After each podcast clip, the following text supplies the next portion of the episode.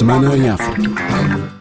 A marcar a atualidade desta semana, o Ministério Guineense dos Negócios Estrangeiros da Guiné-Bissau divulgou uma nota à imprensa a qualificar de grave a notícia veiculada pelo diário francês Libération que denuncia uma suposta quadrilha de venda em Paris de passaportes diplomáticos da Guiné-Bissau.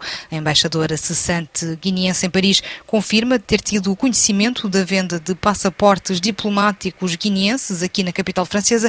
Filomena Mascarenhas Tipote diz estar tranquila quanto ao facto de que teria, durante os três anos em que esteve à frente da chancelaria, tudo ter feito para estancar o problema.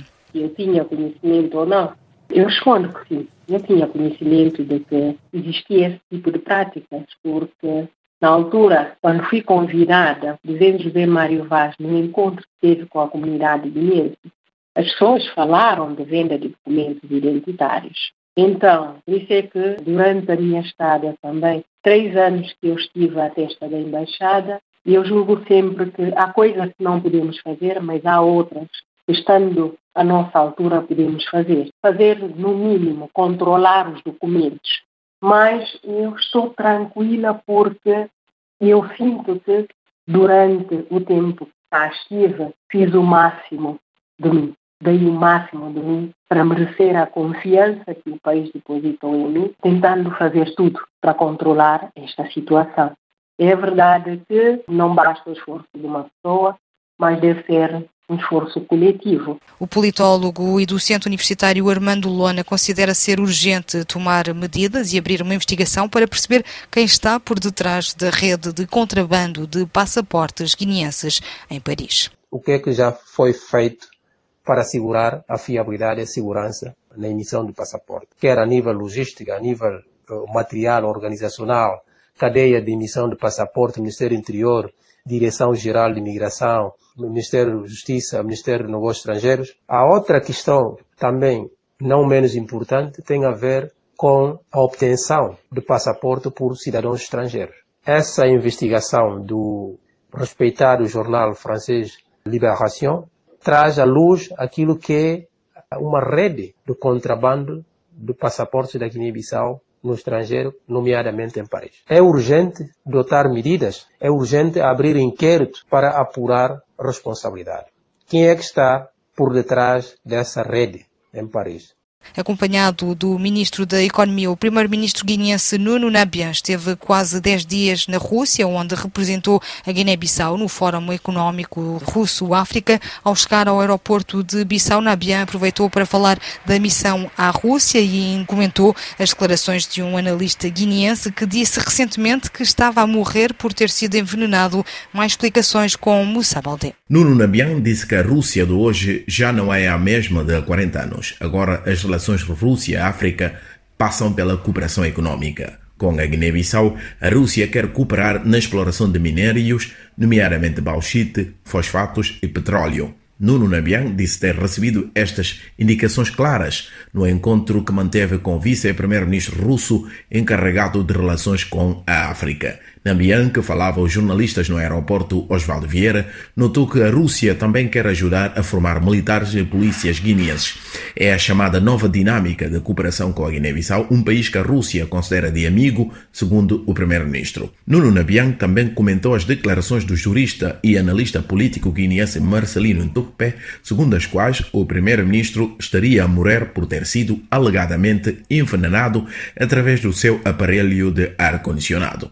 Nabian considera essas declarações graves, disse estar bem de saúde e espera que as autoridades competentes convoquem Marcelino Tupé para que se esclareça sobre a notícia veiculada por um jornal francês de que os passaportes da Guiné-Bissau estariam a ser comercializados em França. Nuno Nabian disse desconhecer a notícia. Moussa Bissau RFI. O cineasta guineense Flora Gomes foi distinguido esta semana com o prémio da Universidade de Harvard. Flora Gomes lembra que este prémio merece uma reflexão sobre as dificuldades do que é fazer cinema em África. Antes de tudo, agradeço o facto do senhor ter contactado para reagir sobre este prémio, que é, é um prémio não só para cinema africano, mas em particular, sobretudo, eu considero os primeiros realizadores que são os que fizeram a história cá na Guiné, o que fizeram de nós para sermos o que somos hoje. Estou a referir os homens como Amílcar, por aí, e toda a sua geração que, que fizeram com que o Flora pode ser e o Sana pode ser e, e a nova geração como Suleimani Biai, que, o Domingos, que estão a seguir as nossas pegadas. É uma grande responsabilidade. Eu digo isso porque ser cineasta em África não é ser um doutor das leis ou médico. Ser cineasta em África é visto como uma perdição, mas concretamente neste país as coisas são muito mais complicadas do que, se pode imaginar. O que faz com que tenho só que dedicar essa vitória os jovens que andaram, que seguiram as minhas pegadas e agradecer a todos que também, de uma maneira tão simples, modestamente, contribuíram para que a Guiné-Bissau tenha hoje um cantinho nessa grande disputa, o que eu chamaria a galeria das imagens no mundo. E, sobretudo, quando vem de um centro de ensino tão importante como a Universidade da Arte. Maputo, 105 FM.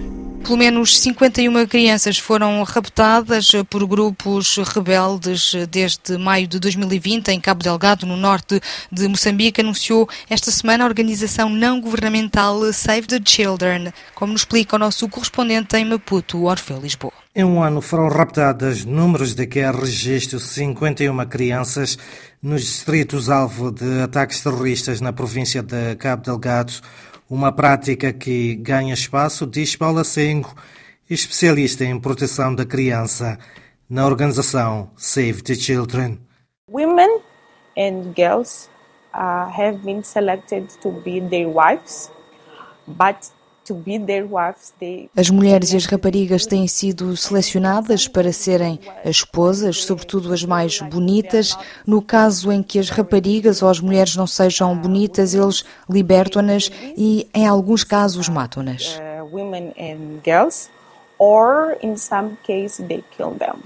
De acordo com uma análise baseada em dados recolhidos pelo projeto de registro de conflitos ACLED, o destino dos rapazes é outro. No caso dos rapazes, procuram adolescentes para poder treiná-los e integrá-los nos seus grupos. Em comunicado assinado pelo representante da Save the Children em Moçambique, Chance Briggs, a organização exige a libertação imediata das 51 crianças raptadas em um ano e a responsabilização dos seus autores de Maputo para a RFI, Orfeu, Lisboa. RFI, a Rádio do Mundo. A homenagem às vítimas dos conflitos políticos em Angola não deve ser algo de exploração eleitoralista, considera Marcial Dachal, porta-voz da UNITA, em reação ao pedido de desculpas do presidente de Angola às vítimas do conflito entre 11 de novembro de 75 e 4 de abril de 2002. O líder do maior partido da oposição angolano, Adalberto Costa Júnior, também se vai pronunciar quando for oportuno. O momento em que aconteceu esse discurso pode levar a interpretações de procurar alguma vantagem política. Ora, eh, as vidas das pessoas são tão sagradas que não deviam ser, de forma nenhuma, alvo de exploração eleitoralista. O presidente da UNITA, na senda do que fez o presidente fundador, Dr. Savimbi, do que fez o general Lucamba, do que fez o Dr. Samakuba, também no momento que a UNITA julgar que sim deve fazer, voltará a fazer. É um reiterar, com naturalmente outros adjetivos que hão de dar corpo a este pronunciamento. Como é que está a saúde interna da UNITA a um ano das eleições? Têm sido recorrentes, como sabe, as notícias de alegadas dissidências internas contra o presidente uh, do partido. Temos uh, consenso para um, estas eleições e para quem vai ser o cabeça de lista da UNITA? O cabeça de lista da UNITA é o presidente do partido presidente engenheiro Adalberto Costa Júnior. Quanto à saúde interna do partido, é boa, muito boa. Recomenda-se para exemplo das outras formações políticas angolanas. São Tomé, 102.8 FM. Em São Tomé e Príncipe, dos 19 candidatos que inicialmente submeteram as documentações ao Tribunal Constitucional para as eleições presidenciais, 13 foram demitidos e 6 ainda precisam de preencher alguns requisitos. Maximino Carlos. O acórdão número 5, barra 2021, revela que foram eh, demitidas 13 candidaturas nesta primeira fase. Para estes candidatos, os processos estão regularmente organizados e em conformidade com as leis, sendo autênticos os documentos submetidos.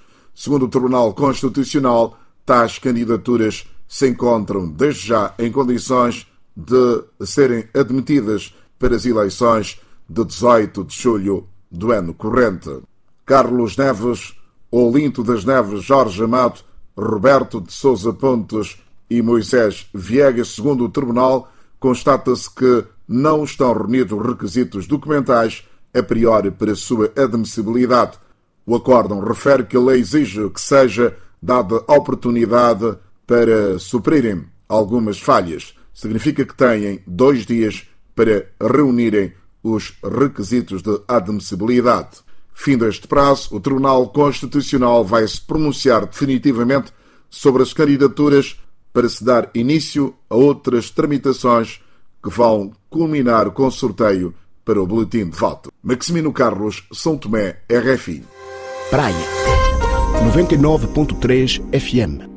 Adelina Augusto Graça Barbosa Barros, mais conhecido como Neno, antigo guarda-redes da seleção cabo-verdiana, faleceu esta sexta-feira vítima de uma doença súbita. A morte de Neno, que também defendeu as cores de Portugal, foi lamentada no país natal, como nos explica Odair Santos. A morte do antigo guarda-redes Adelino Augusto Graça Barbosa Barros, Neno, natural de Ribeira Grande de Santiago, deixa também os cabo-verdianos tristes. E o comentador desportivo Cardoso da Silva lamentou a morte de Neno e partilhou com a RFI um momento que marca a presença de Neno na seleção cabo-verdiana, quando em 1983 representou Cabo Verde na Taça Milcar Cabral na Mauritânia. Ele jogou na seleção de Cabo Verde no ano de 1983 na Mauritânia juntamente com o do Fialho. Depois é que ele apareceu na seleção portuguesa. E eu tenho em mim que existe uma pessoa que hoje está particularmente triste, que é o guarda-redes, o antigo guarda-redes Berona, que por capricho do destino, o Nen tinha assinado o contrato com o Benfica. Na altura ele veio para a seleção. No primeiro jogo na Mauritânia, ele foi suplente do Berona. Eles ficaram muito amigos e o Berona faz isso uma verdadeira festa, com orgulho, dizendo que ele pôs o Nen no banco.